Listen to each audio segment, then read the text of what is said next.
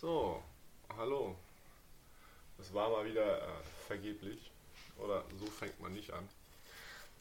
Wir hatten jetzt vor, nachdem wir mh, die letzten paar Wochen äh, relativ eklektisch verschiedene Themen, Bücher, äh, Ideen, Literaturstücke diskutiert haben, mal für ein paar Wochen an einer Sache zu arbeiten, beziehungsweise über ein allgemeines Thema zu sprechen und dieses allgemeine Thema an konkreten Büchern zu beleuchten. Und es geht um spezifische Formen von Orientierungslosigkeit, es geht um, es geht um Hedonismus, es geht um die Frage, warum Menschen das Talent haben, ihre Umstände, selbst wenn sie, sagen wir mal, im, was, die, was das Materielle angeht, im Wesentlichen gut situiert sind, äh, und obwohl sie gute Aussichten haben und obwohl das Leben eigentlich lebbar wäre, Menschen die Tendenz haben, die ihre, ihr Leben so einzurichten, dass es auf Leiden hinausläuft. Oder vor allem auch auf, oder vor allem auch auf kurze oder sehr intensive hedonistische Erlebnisse, die aber bereits in dem Moment, in dem man sie auslebt, voll sind von, man könnte sagen, dem, von dem Schmerz ihrer Sinnlosigkeit, der quasi die, die, die rohe Freude, die man an ihnen hat, aufzehrt. Ähm, und wir werden verschiedene Bücher besprechen, die sich mit Menschen beschäftigen, die in dieser Ziellosigkeit auf verschiedene Arten und Weisen gefangen genommen worden sind. Ähm, das erste Buch, das wir besprechen werden heute, ist äh, Fiesta oder The Sun Also Rises von Hemingway. Kann ich ganz kurz nur, also nochmal zu diesem Überblick. Ich, es geht auch wirklich um die Menschen, die, die, wie du gesagt hast, ziellos sind, die aber auf einer gewissen Reise sind. Sowohl in ihren realen Umständen, aber auch vor allem innerlich versuchen, irgendwo hinzukommen. Also diese Orientierungslosigkeit und diese Zielsuche.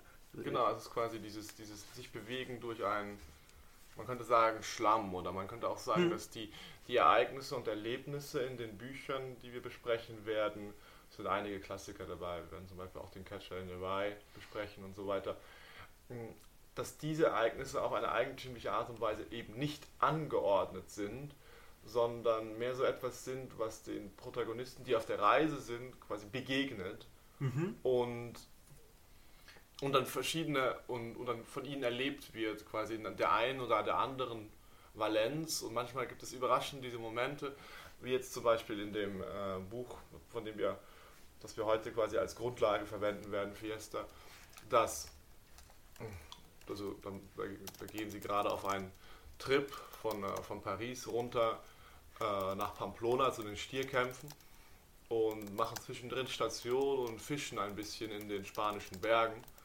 Und während vorher quasi die ganze Zeit so es zwischenmenschlich zwischen den ganzen Protagonisten und Personen, die auftreten, knirscht, während die Menschen die ganze Zeit miteinander im, in einem seltsamen und ekelhaften Hader liegen, weil sie irgendwelche Bedürfnisse haben, die sie aneinander befriedigen wollen, aber nicht können. Ähm, für diesen einen Moment, wo einfach zwei Freunde in den Bergen sind und fischen, ist plötzlich alles okay. Und, ja. und dann verlassen sie diesen, verlassen sie diesen ruhigen, friedvollen Ort, um äh, zur Fiesta zu gehen, äh, eben in, Pam äh, in Pamplona zu den Stierkämpfen. Quasi das große erwartete Ereignis. Und dieses große erwartete Ereignis ist eigentlich nicht viel mehr als eine einzige, wie soll man das sagen, zu gut Neudeutsch, eine Shitshow. Und quasi das quasi, also die, man könnte sagen, die, die Orientierung ist so komplett verloren, dass ähm, die jeweilige Beurteilung oder die jeweilige Positionierung von, von, von Tätigkeiten oder Ereignissen nicht äh, im, im Kopf der Akteure oder in der Art und Weise, wie sie präsentiert wird, nicht kohäriert mit den Erwartungen, die an die einzelnen Ereignisse aufgebaut werden. Also, das ist ein bisschen verklausuliert, vielleicht kannst du das besser ausdrücken. Also, ich, du hast jetzt gerade den Punkt der Erwartungen eingebracht, dass Leute viel erwarten, aber es nichts passiert oder nicht ihren Erwartungen sprechen. Ich würde etwas anderes eher von dir aufgreifen. Ich glaube, es geht nicht um Erwartungen, sondern darum, dass die Erfahrung, die die Protagonisten machen, sie zwar machen, aber es nicht als ihre sich anfühlen. Also du hast die, die Metapher des Schlamms gebracht. Die Erfahrung ist wie Schlamm, die an einem, äh, wie Schlamm, der an einem kleben bleibt. Und dieses Kleben bleiben ist aber, das geht nicht so weit unter die Haut. Also in Paris besaufen sich die ganzen Protagonisten, versuchen irgendwie intensiv zu leben, aber die Sinnlichkeit, die sie erleben, ist nicht die ihre. Es ist, sie saufen sich weg. Sie versuchen sich in dem Hedonismus hinzugeben, aber es berührt sie nicht. Genau, sie haben, sie haben quasi nicht, es ist quasi nicht ihr Glück, das sie da nehmen. Das ist auch das ist, das ist vielleicht auch das interessante Phänomen von Menschen, die, die hedonistisch leben und trotzdem unglücklich sind hm, dass sie, dass, dass sie meinen, ein, ein, ein Glück gewählt zu haben, im Sinne von, das ist halt, was man tut, aber was sie, was sie gewählt haben, sind, sind so, wie soll man das sagen? Es gibt diesen englischen Ausdruck Contraptions, also quasi Einrichtungen, Glücksvorrichtungen sozusagen getroffen, mit, äh, mit den üblichen notwendigen äh, Voraussetzungen von Gesellschaft und irgendeiner Form von Droge. Mhm. Oder irgendeiner Form, also das kann auch Musik sein und verschiedene andere Dinge. Mm, oder, oder aufregende Ereignisse. Und die, die, Wahl dieser, die Wahl dieser Glücksvorrichtungen ähm, ist aber im eigentlichen Sinne nicht kohärent mit den wirklichen Bedürfnissen der Akteure. Also wenn man jetzt diesen, dieses, dieses, oder, oder sind quasi, man könnte auch sagen, das sind Ersatzbefriedigungen. Und zwar schlechte. Und sehr schlechte Ersatzbefriedigungen für das, was sie vielleicht brauchen würden. Die beiden Personen, um die das Stück Fiesta, also das Buch Fiesta hauptsächlich zentriert ist, sind äh, Jake Barnes und Brad Ashley. Mhm äh, ein, ein Liebespaar, das sich an der italienischen Front im Ersten Weltkrieg kennengelernt hat, wo Beth Ashley als Krankenschwester arbeitete und Jake Barnes äh, als Verwundeter im Lazarett war, also der, auch so ein sehr klassischer Stereotyp. Ähm, und sich eine Liebesbeziehung zwischen ihnen entwickelt hat, die aber nie eingelöst werden konnte, weil Jake Barnes äh, sich im Krieg eine Verletzung zugezogen hat, die ihn impotent machte. Also Etwas, worüber, worüber er im Laufe des Buches in einer fast erbärmlichen Art und Weise verzweifelt ist, was ich gut nachvollziehen kann. Obwohl ich sagen muss, dass es nie so ganz direkt vorkommt und nur weil jetzt gerade, ähm, ich glaube, es ist nicht notwendig, also menschlich betrachtet, dass wenn ein wenn ein Mann impotent wird, dass dann jetzt keine Liebesbeziehung mit einer Frau stattfinden kann. Genau, das würde ich auch unterschreiben. Darauf möchte das ja hinaus. Ja, mhm. Weil wir, wollten, wir wollten ja gerade von den Ersatzbefriedigungen sprechen. oder, oder quasi, beziehungsweise erstmal davon sprechen, was es nicht gibt und was dann ersetzt werden muss. Okay. Und das, was es nicht gibt, ist quasi die, die, die, die Einlösung von dieses Liebesversprechens, dass sich diese beiden im Laufe des Romans auch immer wieder geben. So, es ist sehr, so, so, so. Brad sucht sehr häufig die Nähe von Jake, wenn sie sich verloren fühlt. Mhm. Und Jake sucht sehr häufig die Rolle desjenigen, der sie in ihrem, in ihrem letzten Moment von Verzweiflung oder in ihrem letzten Problem ähm, in Anführungszeichen rettet. Aber quasi derjenige, der quasi derjenige, der am Ende der Felsen der Brandung ist, quasi derjenige, der der eigentliche Liebhaber ist, obwohl sie sich mit unglaublich vielen anderen Männern rum, rumtreibt, ist er quasi derjenige, zu, so will er sich quasi sehen, würde ich sagen, ist derjenige, zu dem sie immer wieder zurückkehren muss. Obwohl, also, obwohl sie nicht bereit ist, oder sie beide nicht bereit sind, ähm, mit, der, mit, der, mit der Beschränkung ihres Liebeslebens, einfach quasi durch, den, durch seine Impotenz zu leben. Okay, das heißt, du würdest sagen, ähm, das, was Jake eigentlich will, ist offensichtlich Brad als Frau. Und aber sieht sich konfrontiert damit, dass es einfach unmöglich ist, weil eine Frau kann ihn ja nicht lieben, wenn er impotent ist. Genau, und also und dieses, also diese, diese, diese unausgesprochene Voraussetzung von ähm, von quasi ich, quasi ich bin, ich bin meiner Manneskraft beraubt und aus diesem Grund bin ich, bin ich nicht liebbar, steht einfach zwischen den beiden und Brad nimmt diese an Voraussetzungen genauso an. Und, Ja. die, und, die, und sie, sie, also was sie machen ist, ist etwas, was viele Menschen in Liebesdingen tun. Sie nehmen die Unmöglichkeit der Liebe von vornherein an. Sie gehen von vornherein mit das irgendeinem beide. Argument davon aus, dass sie ihre Beziehung zueinander nicht erfüllen können. Ah, Okay, aber Moment, ich würde erstmal, wir sprechen erstmal nur über Jack. Ich würde sagen, Brad ist doch ein bisschen komplizierter und all das. So, Ja, auch, aber ich würde sagen, dass ich der Meinung bin, dass diese beiden, also dass, dass dieses Grundphänomen bei beiden vorhanden ist. Okay, dann, äh, dann sag mir, was ist denn nicht, was Brad will und was tut sie de facto? Also, was wir von Brad wissen. Sie ist 34 Jahre alt, war verheiratet, der erste Mann ist in der Ruhe gestorben. Sie hat dann irgendwie äh, Lord Ashley gehe geheiratet, jetzt bis sie mit so einem reichen Mike Campbell. Dann hat sie auch noch mit einer Affäre mit einem Grafen oder irgendein Ding am Laufen. Und der Roman Fiesta kulminiert hier in ihrer in ihrem Durchdringen mit dem Matador. Also, sie scheint ja irgendwie sehr zu genießen, von Männern begehrt zu werden. Sie ist das, äh, sie ist das Bildnis der femme fatale, die sehr begehrenswert ist, die auch selbst sehr stark begehrt, aber dann immer ihre Männer fallen lässt. Also sie lässt, sie, de facto geht es ja von allen Männern weg, auch von Jake. Deswegen fällt es mir sehr schwer zu fragen, was sie eigentlich will. Der Roman endet natürlich mit den Worten von äh, Brad, wir hätten ja so glücklich zusammen sein können. Das ist schön, dass sie das sagt. Aber was will sie eigentlich? Ich glaube, das stört mich. Sie sucht nach Hedonismus, klar, sie sucht äh, nach dem Rausch, sie sucht nach den Männern, in deren Armen sie gerne tanzt und äh, mag es von ihnen bewundert zu werden.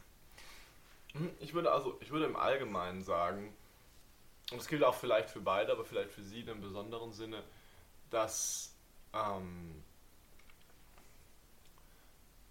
jetzt ist es nicht, ist nicht so, dass es da ein, einfach ein tragisches, also ich, ich, ich zumindest deute dieses, dieses Leiden quasi an dieser Nichterfüllung dieser Liebesbeziehung, die schon als, ein besonderer, als ein besonderer Charakter herausgehoben wird, schon als etwas Tieferes.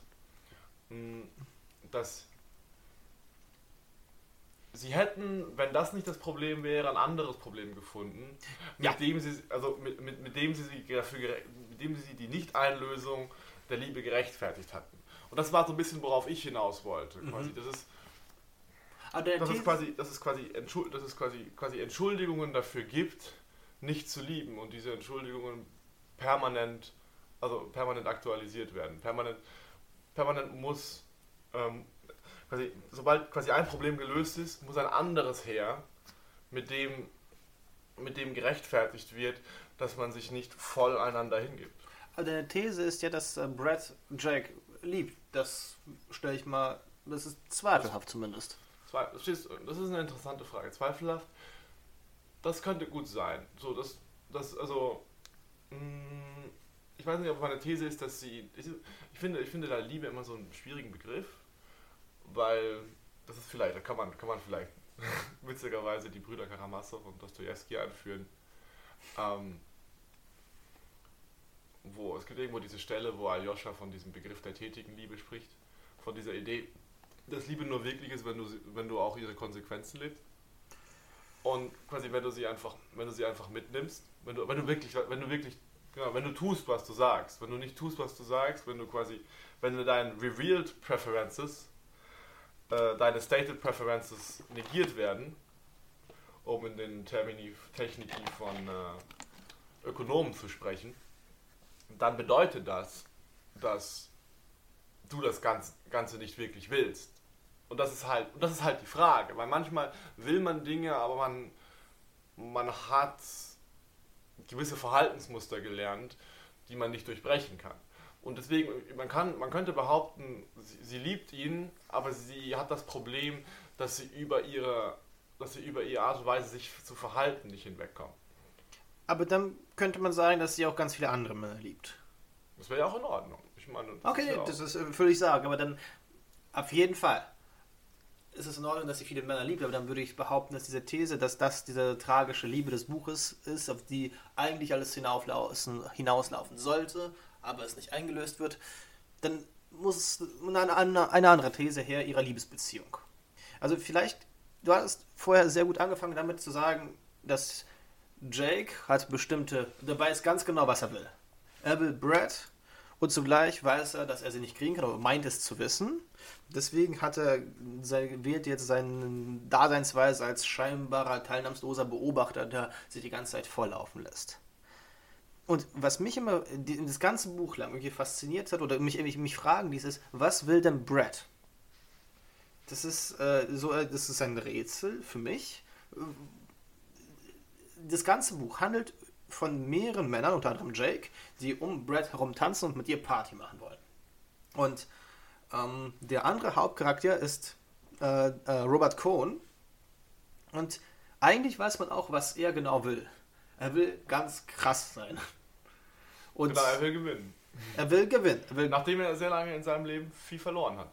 Also so im Sinne von, er hatte immer einen sozial schwachen Stand und war, hatte nicht unbedingt immer war nicht unbedingt immer in der Lage, eine gelingende Verbindung oder eine gelingende Position in seinen sozialen Kreisen, in denen er war, einzunehmen. Also quasi immer, immer so ein bisschen am, als Außenseiter und immer so ein bisschen als jemand, der belächelt wurde oder der zu nett war, zum Beispiel an der Universität oder der ausgegrenzt wurde als, äh, als Jude. Genau, solche, Dinge, solche, solche Dinge haben in ihm einen großen Minderwertigkeitskomplex wachsen lassen, den er durch äh, zwei Tätigkeiten das Boxen und das Schreiben, was ich ein bisschen seltsam finde. Nicht ein bisschen, ich mache, ich mache Spaß, also durch das Boxen und das Schreiben kompensiert. Und durch Frauen. Hm? Das ist ja auch genau das Entscheidende, dass Robert Cohen sich auch meint, in Brad verliebt zu haben. Aber mich hat immer der Verdacht nicht äh, loslassen wollen, dass es auch dazu gehört, äh, in seinem Weltbild, Cohns Weltbild, ich muss jetzt Brad haben, weil das meine wirkliche Männlichkeit, meine wirkliche Stärke auch demonstriert. Sie ist als der, sie ist als der ultimative Preis dargestellt. Sie wird, sie wird dargestellt als die schönste von allen Frauen. Mhm. Sie wird dargestellt als diejenige, auf die jeder anspringt. Ja. Also es ist jedes Mal, wenn ist jedes Mal, wenn ein neuer Freund oder Bekannter von Jake Barnes auftaucht, der Brad begegnet, haben die, haben die beiden kurz danach, nach dieser Begegnung kurz, noch, kurz ein Gespräch darüber, im Wesentlichen, wie heiß die Frau eigentlich ist. Das ist im Wesentlichen, was sie da macht. Ja. Und, und Robert Cohn, ähm, nachdem er vermutlich sehr lange geglaubt hat, dass äh, Preise für ihn nicht verfügbar sind, quasi, also quasi, dass er nicht, nicht gewinnen kann, äh, will jetzt quasi, und das ist natürlich eine, eine das ist natürlich eine krasse Sache, einen Menschen als Preis zu bezeichnen, aber es ist schon etwas, das wir Menschen tun. Leider. ähm, will jetzt quasi, den, das, quasi die, die, die ultimative Anerkennung durch, durch Brad, so könnte man es sehen. Vorher war er, war, war er zweimal verheiratet mit, mit Frauen, die, wie gesagt wurde, im, im Buch gesagt wird, ihn sich ausgesucht haben. Und dieses ihn sich ausgesucht haben hat natürlich auch bedeutet, dass es für ihn so etwas war im Sinne von, hey, diese Frau ist zu mir gekommen, aus welchem Grunde auch immer. Und ich nehme das mit, weil ich auch nicht davon ausgehe, etwas anderes haben zu können. Und seine Erfolge als, äh, als Boxer und als Schriftsteller haben dann, dann dazu geführt, dass er auf die Idee gekommen ist, er könnte ja leben. Und was zeigt, dass er noch nicht quasi aus, diese, aus diesem Gefühl seiner, seiner, seiner Minderwertigkeit hinaus ist, ist, dass er beständig nach äußeren oder äußerlichen Bestätigungen seines, seines, seines neuen Zustandes sucht. Er muss also er entwickelt diesen, diesen großen, sehr starken Lebenshunger, der, der, der aber letztlich auf Klischees aus ist. Quasi er entwickelt, man könnte sagen, dass er auch quasi eine, eine spezifische Form von Hedonä, einer spezifischen Form von Lust nacheifert, die nicht die seine ist. Also ist auf jeden Fall auch eine ziemlich mitleidserregende Gestalt im ganzen Buch. All seine Erfolge machen ihn nicht ähm, ansprechbar. Äh, nicht so, dass man ihn äh, gerne um sich hat. Ich bin übrigens äh, insgesamt in diesem Buch, möchte ich kurz noch allgemein sagen, begegnet mir nicht ein, ein einziger Mensch, mit dem ich gerne Zeit verbringen möchte.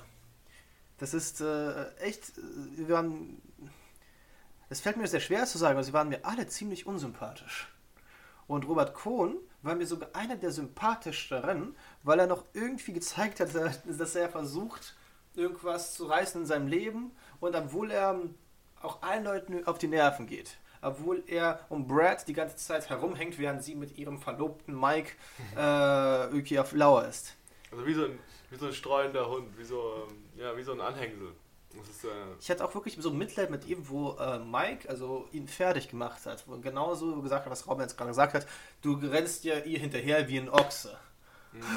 Das ist auch ein sehr interessantes Bild. Sie sind da schon in der Fiesta in Pamplona und es wird beschrieben, wie äh, die Stiere in, die, in, die, äh, in den Choral einziehen und es kommen immer auch Ochsen dazu, weil die Ochsen die Stiere beruhigen, indem sie sie zur Herde machen. Aber manchmal schafft der Ochse es nicht, den Stier rechtzeitig zu beruhigen und er rammt ihm ein Horn in die Seite. Und das wird, wird dann quasi als, äh, als Metapher verwendet und alle versuchen, quasi die, insbesondere Mike, versucht aus, aus Kohn in einem gewissen Sinne den Ochsen zu machen. Hm. Wobei eigentlich Jake der wahre Ochse ist, im wahrsten Sinne des Wortes. Ja, yeah, das ist ja auch interessant, wenn man mal darüber nachdenkt. Ja. Also es ist, es ist sehr interessant, weil ich, ich, kann mich daran erinnern, wie ich das Buch zum ersten Mal gelesen habe. Ich war relativ jung noch und für mich war, war immer so die Vorstellung, auf keinen Fall, auf keinen Fall darf man sein wie Robert Cohn. Ähm, und ich war irgendwie der Überzeugung, dass das, was, was, was was Jake da macht, dass das irgendwie legit ist. Ich war der Überzeugung, dass das Leiden, das er dadurch lebt, ein Leiden ist, so dass es tra so, so, so, tragisch, aber er geht irgendwie groß damit um.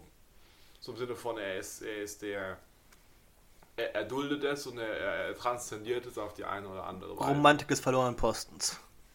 Genau, Romantik des verlorenen Postens, so könnte man sagen. So im Sinne von, er, also er macht dann auch so Dinge wie, wie, wie den, äh, den Kontakt herstellen zwischen, ähm, zwischen, zwischen Beth und einem spanischen Matador, den, äh, der ein aufstrebender junger Matador von 19 Jahren, der äh, dann auch später im, im Stierkampf äh, auftritt in der Arena. Und er stellt diesen Kontakt her, präzise so ein bisschen mit der Intention, äh, ein sexuelles Abenteuer zwischen den beiden äh, anzuzetteln so, so, er spürt schon, also er, beobachtet quasi, wie Brad auf diesen Matador anspringt mhm, ja. und sorgt dann dafür, dass die beiden auch zueinander kommen. So, es ist, das ist natürlich auch immer lustig, weil man immer weiß, okay, solche Sachen werden vielleicht auch ohne ihn passiert, aber er musste noch einmal, das wird dann auch tatsächlich so äh, formuliert, den Zuhälter spielen. Ja, ja, deswegen wird er auch geschlagen, weil äh, der, also es gibt so, also dieser Matador heißt Pedro Romero und allein schon der Name, wie er klingt, Pedro Romero. und natürlich äh, fährt auch dieser 19-jährige Pedro total auf Brad ab, wie alle in diesem Buch, betone ich nochmal. Und dann, äh, weil äh, Jake einfach ein alten Matador-Typen, den Barbesitzer kennt, der sich mit ganz vielen Matadoren abgibt. Der uns lernt er auch diesen Pedro Romero kennen und dieser Pedro Romero stellt er dann Brad vor und dann gehen sie zu dritt Kaffee trinken und dann sagt Jake, ich muss mal ganz kurz irgendwas checken und lässt sie alleine. Und nach 20 Minuten sind sie, als er wieder zurückkehrt, sind sie nicht da. Und dann beleidigt den Cohen, als er das versteht, als äh, Pimp. Genau, als der Zuhälter, ja. Und, und dann, also Kohn ist natürlich viel stärker, aber Jake möchte ihn gerade irgendwie schlagen dafür, weil, damit er von Kohn verprügelt. Und ich finde, sie stellt ziemlich toll, weil Jake ist das erste Mal, wo Jake so die, die Beherrschung verliert. Und ich glaube, das einzige Mal. Mhm. Ich glaube, es Digga, wirklich, daran, dass er de facto auch so ein bisschen der Pimp ist. So, ich, ich, ich kriege es nicht einfach, mit dir zu schlafen. Es gibt keinen Sex mit mir, aber ich stelle dir die Männer vor, mit denen du es hast. Ja, das ist auch eine sehr eigentümliche Position, die du da einnimmst. Weil die Position, die du da einnimmst, ist irgendwie so. Die Dinge, die du machst, ist quasi so, du. Du fügst dir dieses ziemlich abgefahrene Leiden zu, weil das ist auch ziemlich abgefuckt, das zu tun. So. Diese, dieses äh, quasi, quasi auch noch der, der enabling Faktor von, von Brads Eskapaden zu sein. Und du, du lässt das. Du, du, du, du lässt das laufen und du machst das, machst das quasi sagen, so noch, noch mal schlimmer, um dich dann in die Position werfen zu können von ich bin hier der große Leidende. So, quasi, du machst dich, du machst, das, das ist, du bestätigst noch einmal die, den, den Kern deiner, in dem Fall deiner, deiner impotenten, deiner ungeliebten Existenz, indem du, indem du dafür sorgst, dass die Menschen dir nochmal besonders gut weg, wehtun. Und das ist auch so, das sind zwei Dinge da, da, meiner Meinung nach. Das ist einerseits das, das Bedürfnis, Kontrolle zurückzugewinnen, im Sinne von, wenn ich schon etwas nicht bekommen kann, dann will ich, will ich wenigstens die Koordinaten bestimmen, in denen ich es nicht bekomme. Ich will wenigstens die um ich will wenigstens einen Part spielen in den Umständen, die dazu führen, dass ich nicht bekomme, was ich will. Das ist der eine Part. Und der andere Part ist mh, mm, der andere Part ist eben dieses Verletzungen bewusst herbeiführen, um dann aus diesen, aus diesen Verletzungen eine, eine moralisch überlegene Position zu machen, die man dann, die man dann austragen kann, quasi, quasi in der, er trägt dann seine eigene Indifferenz, die, die quasi auch diese Ziellosigkeit, von der wir im, im Kern sprechen möchten, ähm, herrührt. Er trägt sie so vor sich her wie so eine souveräne Überlegenheit äh, und als Folie dafür benutzt er Robert Cohn, den er regelmäßig in seiner Schilderung, in seiner aktorialen Schilderung der Ereignisse als jemanden ähm, beschreibt, der es einfach nicht gecheckt hat, dass man gewisse Ziele nicht verfolgen sollte oder darf. Oder dass es einfach sinnlos ist und dass so, es gibt so diesen einen Moment, wo, wo, wo Robert Cohn nochmal irgendwo aufbrechen möchte nach Südamerika mhm. und so romantische Vorstellungen von das Leben Leben hat. Ja. Und und er sagt einfach nur, I knew he had it bad. So im Sinne von, er, es, hat ihn, es hat ihn halt erwischt. Und im Sinne, so, wie, so wie als wäre, wäre er krank daran. Wie, so wie als wäre es so ein bisschen mhm. eine, eine, eine, eine, eine, eine ziemlich bescheuerte Erkrankung eines schwachen Geistes. Obwohl es vielleicht auch einfach wirklich nur der Wille war, dieses Leben wirklich zu leben. Vielleicht war es einfach das. Vielleicht, vielleicht in einer romantischen Vorstellung. Aber zumindest war, da, zumindest war da die Idee eines Ziels oder die Idee eines Aufbruchs da, die unserem Protagonisten vollständig gefehlt hat. In gewisser Weise ist das Buch äh, beschreibt eine Beziehung zwischen einem Impotenten und einem Nymphomanen. die natürlich irgendwie scheitern muss. Aber dann haben wir den Robert Cohn, der sowohl impotent ist als auch nymphoman. er kriegt nichts hin, aber er möchte alles machen. Also. Ja, und das ist irgendwie, und das ist irgendwie größer. Ähm, ja, es ist. Ich würde noch ein anderes Thema anschneiden, was in diesem Buch sehr präsent ist, ist schon das Thema der Männlichkeit, des Macho-Seins. Also es ist. Bei Hemingway tauchen sowieso immer in seinen Büchern sehr Humphrey Bogart-Charaktere auf solcher rauchenden Alleswisser. Und äh, Jake passt sehr gut dahin. Es ist, es ist, glaube ich, sehr wichtig zu sehen, dass es eigentlich nur eine starke Frau gibt, Brad, in diesem Buch. Dann gibt es nämlich noch Frances, die die Frau ist, die Robert Cohn verlassen möchte. Vielleicht gibt es die Georgette, die Prostituierte, die mit äh, am Anfang mit äh, Jake ein bisschen rumfährt. Aber es geht wirklich um Brad als einziges feminines ganzes Buch durchziehende Wesen. Und dies, sie ist der große Preis. Und in gewisser Weise ist, habe ich, ja, ich habe vorhin gefragt, man weiß nicht wirklich, was sie will. Das ist äh, freudianisch gesagt, man weiß einfach nicht, was die Frau will. Aber, und jetzt kommt das Metaphysische rein, ich muss herausfinden, was sie will und dann kann ich sie geben und dann bin ich der größte Mann überhaupt.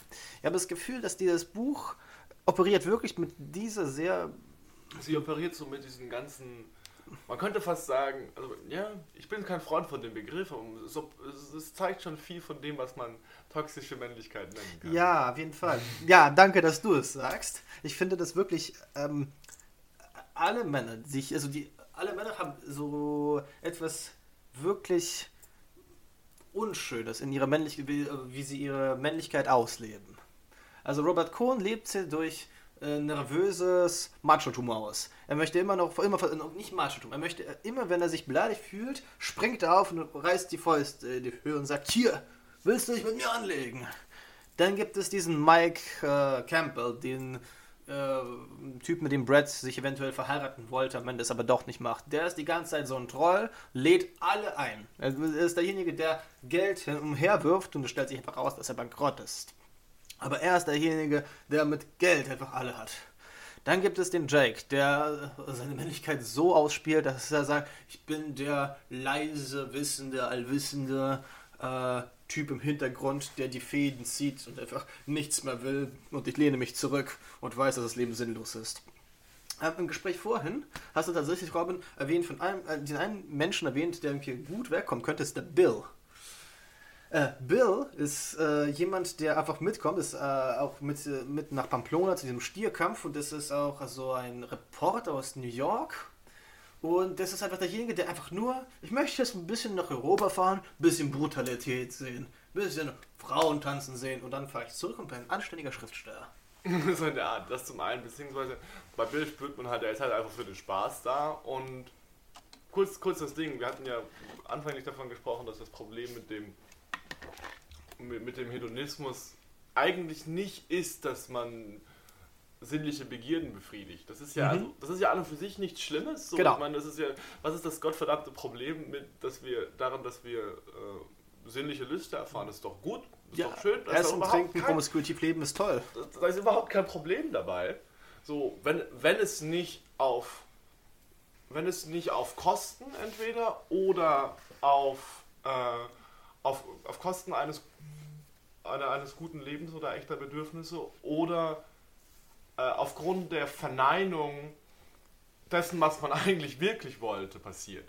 Also es ist so, es geht, es, ist, ähm, es geht, ja, es geht ja darum, würde ich mal sagen, ein, ein, ein, ein guter Hedonismus wäre ein Hedonismus, der versteht, ähm, dass es nicht unbedingt immer dass es nicht unbedingt immer intuitiv ist, was man will. Oder, mhm. oder beziehungsweise nicht, nicht, nicht intuitiv, dass es nicht unbedingt immer die Sachen sind, von denen man glaubt oder gelernt hat, zu, sie zu wollen, sondern es die Sachen sind, die, die sich einem auf eine selbstverständliche Weise als gut präsentieren. Wie hm. eben diese Episode mit dem Fischfang, von dem ich gesprochen habe. Ja, und es ist sehr bezeichnend, dass Bill dort ist. Genau, Bill ist der Mensch, der da mitmacht. Mit Jake. Und das ist der Einzige, der da hinten mitgeht. Ja, das ist der Einzige, der wirklich sagt, ich bin hier nur zum Spaß. Ja, er sagt auch, er findet Brad heiß, aber wenn nicht, dann völlig wurscht.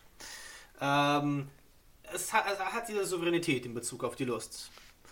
Äh, die anderen sind unglaublich getrieben davon, jetzt Lust zu haben, mit Brad zusammen zu sein, sich zu besaufen. Und das Lustige ist übrigens, Souveränität in Bezug auf die Lust heißt nicht äh, ihre Verneinung. Genau. Ja. Weil er ist, er ist auch einer von denen, die, die auch am härtesten besoffen sind und auch hin und wieder einfach mal zu viel Spaß haben. Das passiert, also er beschreibt ja zum Beispiel diese Episode, die er in, äh, oder war das Harvey? Diese, diese Episode, die er in Wien hatte. Doch, doch, das war er. Das war er, diese, er hatte so eine Episode in Wien, wo er irgendwie zu besoffen bei dem Boxgang aufgekreuzt ist und dann plötzlich äh, damit beschäftigt war, äh, einen Schwarzen aus seinen Geldschwierigkeiten rauszuhauen. Das war ein, Schwa ein, schwarzer Boxer, wurde um sein Geld betrogen und dann genau, mussten ja. sie das alles irgendwie regeln. Das war ein riesengroßes Chaos und das war irgendwie lustig, aber auch nicht. Also er, er, er stellt Scheiße an, also, oder er, er, er, er geht in den. Er sucht Orte auf, wo es halt einfach auch mal nicht so funktioniert. Oder er macht, er, er, er produziert unglaublich viel von diesem klassisch hedonistischen Chaos. Und zugleich, ich finde das ganz wichtig, er hat mit Jake wirklich als der Einzige, der Jake dazu zwingt, über seine Arbeit als Schriftsteller zu sprechen. Und zwar irgendwann bei diesem Fischen. Mhm. Nämlich, wo er, wo er darüber spricht, dass Jake nach Amerika zurückkehren sollte. Da kommt ein leichter Patriotismus hoch. Du kannst nicht ein guter Schriftsteller in der Fremde werden, das sagt er zu Jake. Aber dann spricht er wirklich davon, dass er etwas, also, also er, Bill, versucht auch irgendwie zu sagen, wie er schreibt. Nicht zu viel, aber ein bisschen. Und er wird auch so vorgestellt, dass er viel Erfolg mit seinem letzten Buch hatte. Also es ist auch derjenige, der auch sehr hart genießen kann, aber auch eben sehr gut arbeiten kann an seinem Buch. Genau, weil er, weil er, weil er halt einsteigt. Also ja. genau, er steigt halt in die Liebe zu den Freunden und in die Liebe zu den Werken ein. Er sagt halt einfach, ich nehme das mit. Ganz gut. Ist nicht dieser Matador Pedro Romero ähnlich? Er mag es schon zu genießen, aber er folgt schon seiner Bestimmung. Er ist der Stiertöter. Genau, er, ist, er, er geht vollständig in seiner Bestimmung auf und, und das, da ist es auch so, also er, am Ende brennt er schon mit, äh, mit Brad durch für den Moment. Um, aber sie äh, schickt ihn dann fort, also sie, sie, sie reisen nach Madrid und sie schickt ihn dann fort, weil er sie zu seiner Frau machen möchte. Also, Stimmt. Also Pedro Romero, ich glaube, er verkörpert den, den, den maskulinen Typus, der die Sachen dann auch wirklich durchgezogen hat. So im Sinne von, der dieses, diesen, dieses eine Ziel, der dieses eine Ziel hatte, das er in seinem Leben erreichen wollte, oder dieses eine, diese eine Beschäftigung, mhm. diese, diese eine Vorstellung davon, was es heißt, groß zu sein, was, es, was in dem, dem Fall der Stierkampf ist. Mhm. Also diese, diese ständige Auseinandersetzung mit dem Tod. Mhm in Reinform und in, und in unwiderstehlicher Eleganz. er wird schon sehr erotisch beschrieben, wie er das macht. Ähm, und diese, und diese Vorstellung spiegelt sich dann natürlich auch in seinem, äh, Bezie in seinem Beziehungsleben wieder, wo er dann sagt, hm, es gibt wenn dann, es gibt wenn dann am Ende nur die Ehe. Mhm. Insofern insofern stellt er diesen geradlinigen Typus vor, vor der nicht, bereit, nicht dazu bereit ist, die Ziele, die er hat, aufzugeben für, für Versprechungen von etwas, das er sich zwar auch erhofft, aber nur in einer ganz bestimmten Weise. Ja. Darin ist natürlich auch eine gewisse Form von Lieblosigkeit. Das kann man, könnte man sehen. Ach, das glaube ich nicht.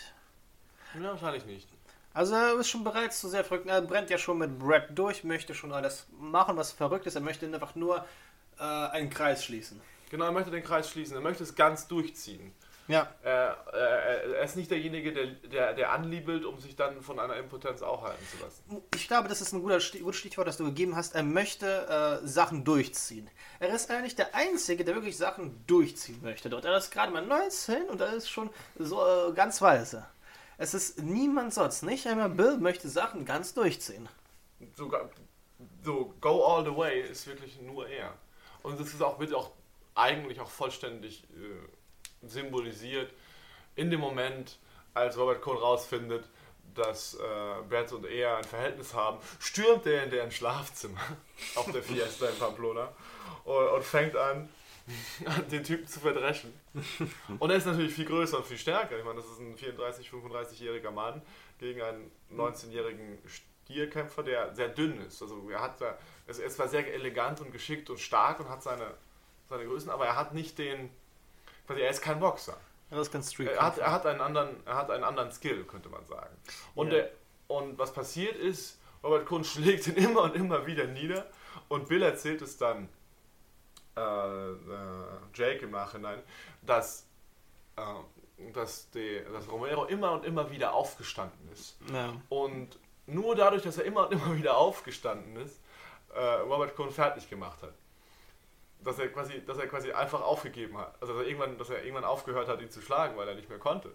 Mm. Weil er es nicht mehr ertragen hat, das zu tun. Genau, weil er sehr viel Mitleid bekommen hat. Und, bis, und das, diese, also diese, diese Stärke, immer wieder aufzustehen, ist, ist natürlich genau das, äh, was es heißt, den ganzen Weg zu gehen. Ja. Und diese, das ist übrigens auch eine Aufgabe, so, so bin ich mal, wenn ich mal kurz persönlich sein möchte. Es ist ein Ideal, das mir auch sehr wichtig ist. Dieses Go all the way, weil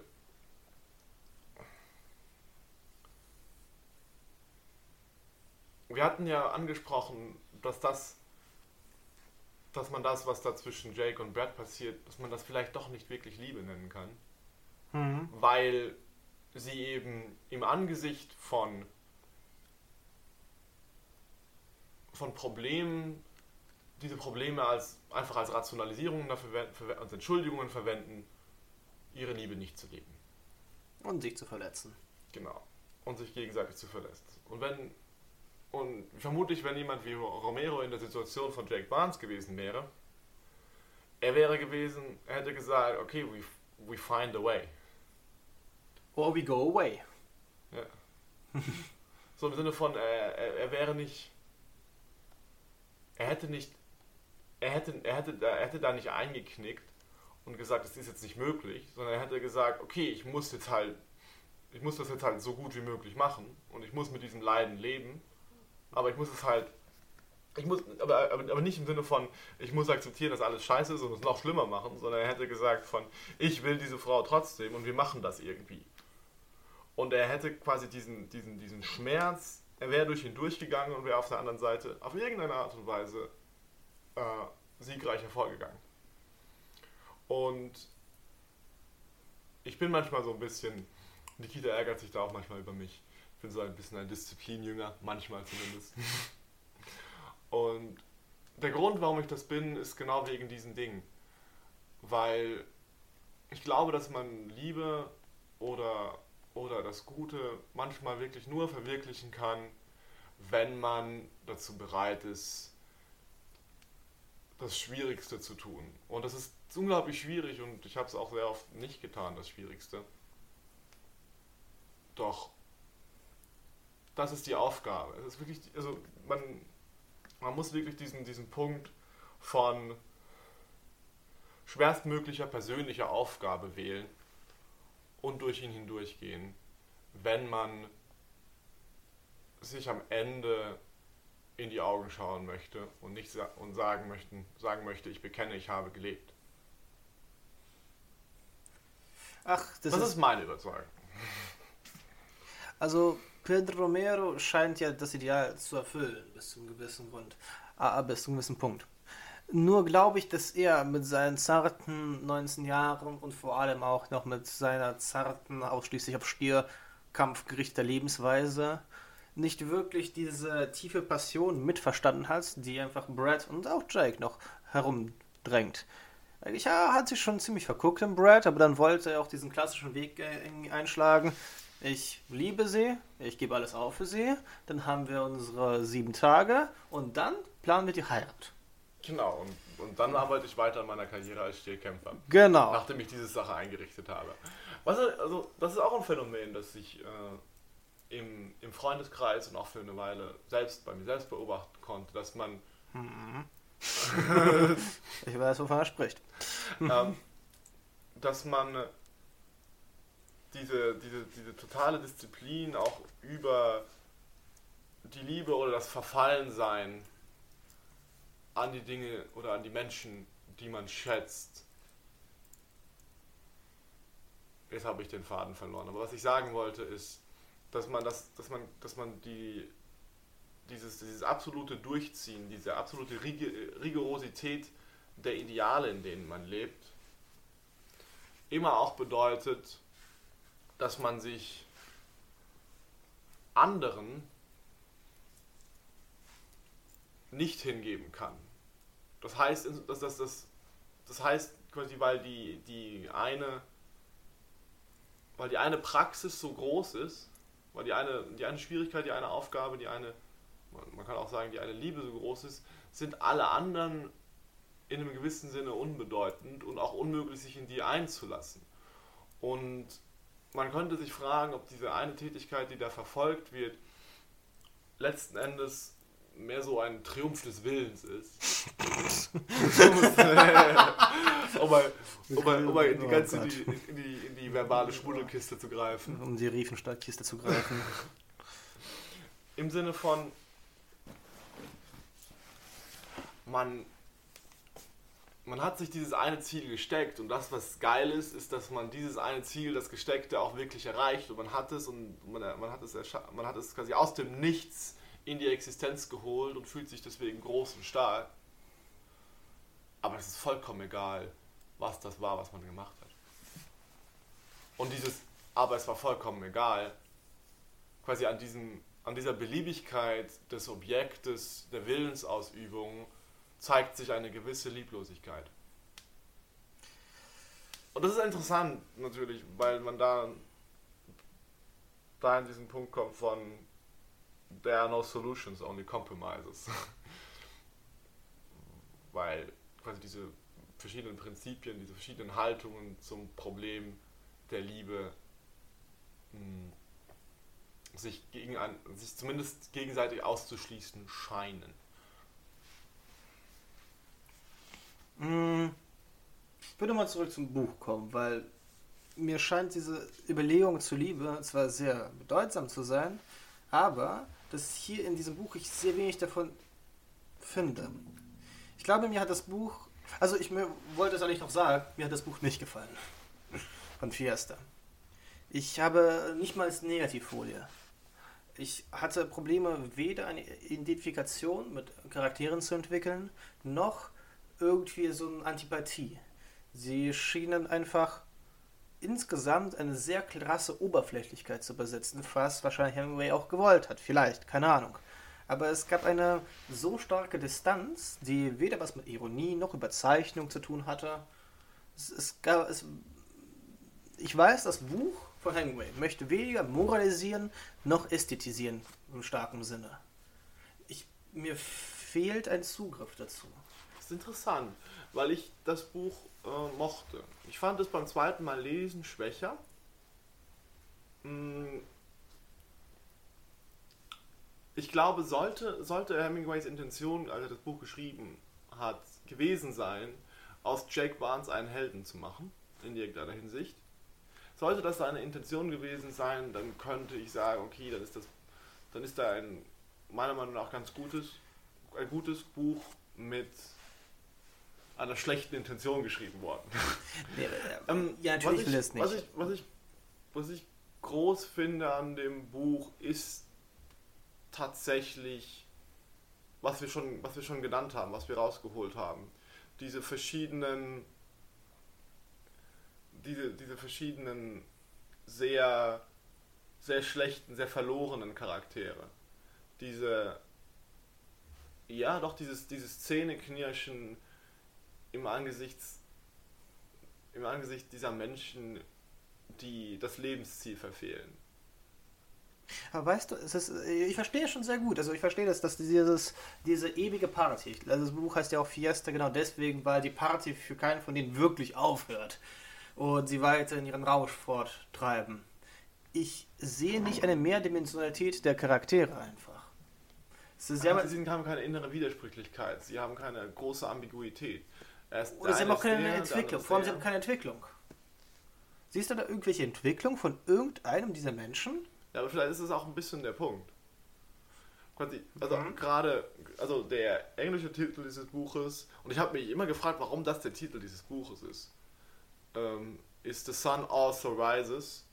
Und das, dem Buch ist ein Predigerzitat vorangestellt, äh, wo es eben darum geht, dass die Sonne immer und immer wieder aufgeht und die Flüsse ins Meer fließen und die, ähm, und die Wolken über den Himmel ziehen an jedem Tag und immer. Genauso wie die Party und dabei der weiter fließt. Aber der Fluss von dem Burgunder wird niemals versinken. und es wird diese Laterne in Paris wieder angeschaltet und, das, und man wird wieder eine Bar finden. Und egal in welcher Gaststätte man ist, man findet irgendwie hübsche Mädchen, die einem ein, eine genau, bringen. Genau. Die, die absolute Gleichförmigkeit der Hedonie. Die absolute, die absolute Indifferenz der, der, der Glücksmöglichkeit auf diese Weise, die die eben zwei Dinge nicht tun kann. Sie kann sich nicht auf etwas anderes als sich selbst einlassen. Stimmt, die ganzen Menschen können nur miteinander kommunizieren eigentlich. Was? Die ganzen Hedonisten können nur mit anderen Hedonisten kommunizieren. Genau so, da. Und sie kann sich auf nichts anderes als sich selbst einlassen. Und gleichzeitig, was, was sehr eigentümlich ist, weiß sie gar nicht, was sie selbst ist oder will. Das, das klingt jetzt ein bisschen widersprüchlich. Was ich damit meine ist, sie hat, sie sieht nur diese eine Möglichkeit und alle anderen Möglichkeiten sind verschlossen und sie sind verschlossen, weil, und das glaube ich, ist auch ein Punkt, weil sie zu groß wären, um gelebt zu werden. So für diese Menschen im Sinne von, sie haben alle zu viel Angst. Ja, Angst. Vielleicht auch die Getrenntheit von ihrer Geschichte. Woher sie kommen, wohin sie gehen. Also das erste, was man zu diesem Buch findet, ist, dass es ein Buch der Lost Generation ist, der Leute nach dem Ersten Weltkrieg, die auch irgendwie den Sinn im Leben nicht mehr besitzen. Ja, das ist diese, diese, diese Getrenntheit von der eigenen Geschichte, von der Kulturgeschichte, die da sich auch ein bisschen widerspiegelt, die einfach nur kulminiert in einer ewigen Party.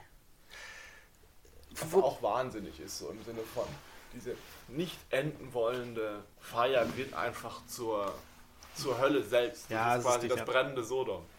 Ja, das ist, ähm, Oder Wobei- diese, diese Ewigkeit ist, quasi, das ist interessant, dass diese Ewigkeit des, des, des Lustsuchens so eine, so diesen Charakter des Fluches plötzlich bekommen. Es ist ein Fluch. Ich finde nur, dass, ähm, also ist schon eine gewisse Beschreibung da.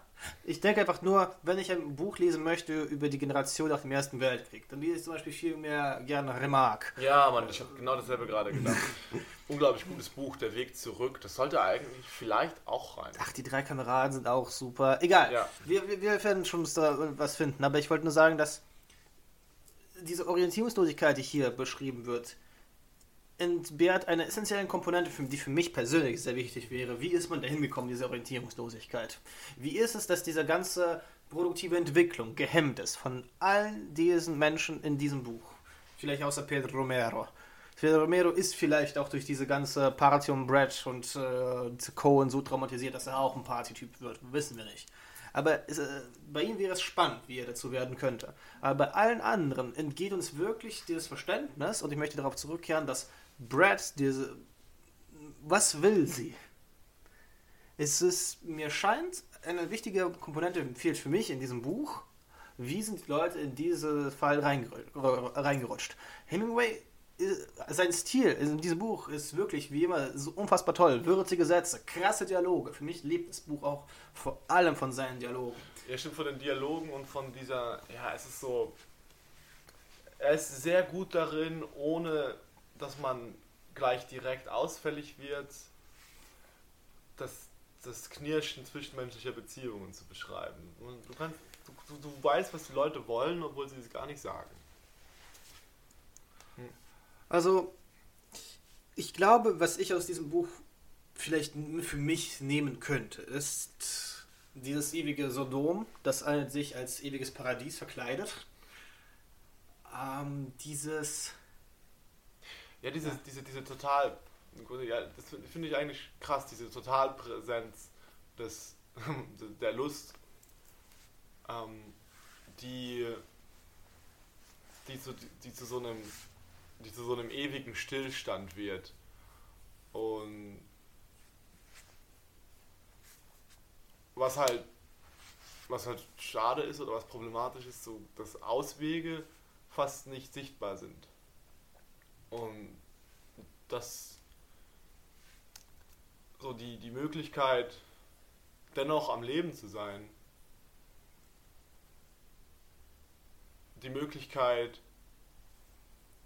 trotz, also die Möglichkeit, trotz allem zu leben, das, was ja auch krank ist, ist allein diese, dieses Ding, dass du sagst, okay, du nimmst dir die ganze Zeit Dinge, die irgendeine Form von Befriedigung erzeugen sollen oder zumindest so konnotiert sind. Du, nimmst, du bist quasi voll mit ihnen, vollkommen überfressen und total, total, total in den Lüsten und du bist damit am, an einem der schlimmsten Orte. Und das ist auch einer der Gründe, warum ich diese, diese Frage von Ziellosigkeit und Hedonismus zum Thema gemacht habe. Weil für mich war es immer eine große Beschäftigung, mich zu fragen, wieso schaffen wir es eigentlich in unserer modernen Welt, angesichts der Masse an Wohlstand, die wir generiert haben, wieso schaffen wir es eigentlich so unglücklich zu sein? Was ist das Problem? Was ist unser verdammtes Problem heutzutage? Und das, das Problem ist, dass, wir, dass man ohne dass man ohne die Erfüllung von Liebe, die über über ihre platte, oberflächliche, lustvolle Komponente auskommt, also die quasi darüber hinausgeht, dass man ohne diese Erfüllung nicht gut leben kann, egal in welchen Umständen man ist. Wenn man, wenn man aufgibt, was man selbst ist, weil, man, weil es einmal zu schwer geworden ist, weil es einmal zu sehr wehgetan hat, wenn man das aufgibt, dann kann einem kein materielles Glück der Welt, keine, keine Droge, kein Rausch, kein, kein Mensch kann einem dann da noch helfen. Ich glaube, wir müssen. We okay. gotta wrap this up. Ich glaube, es war ein gutes Schlusswort. Dann so. äh, bis zum nächsten Mal. Beim nächsten Mal ist The Catcher in the Rye dran. Catcher in the Rye. Ciao, ciao.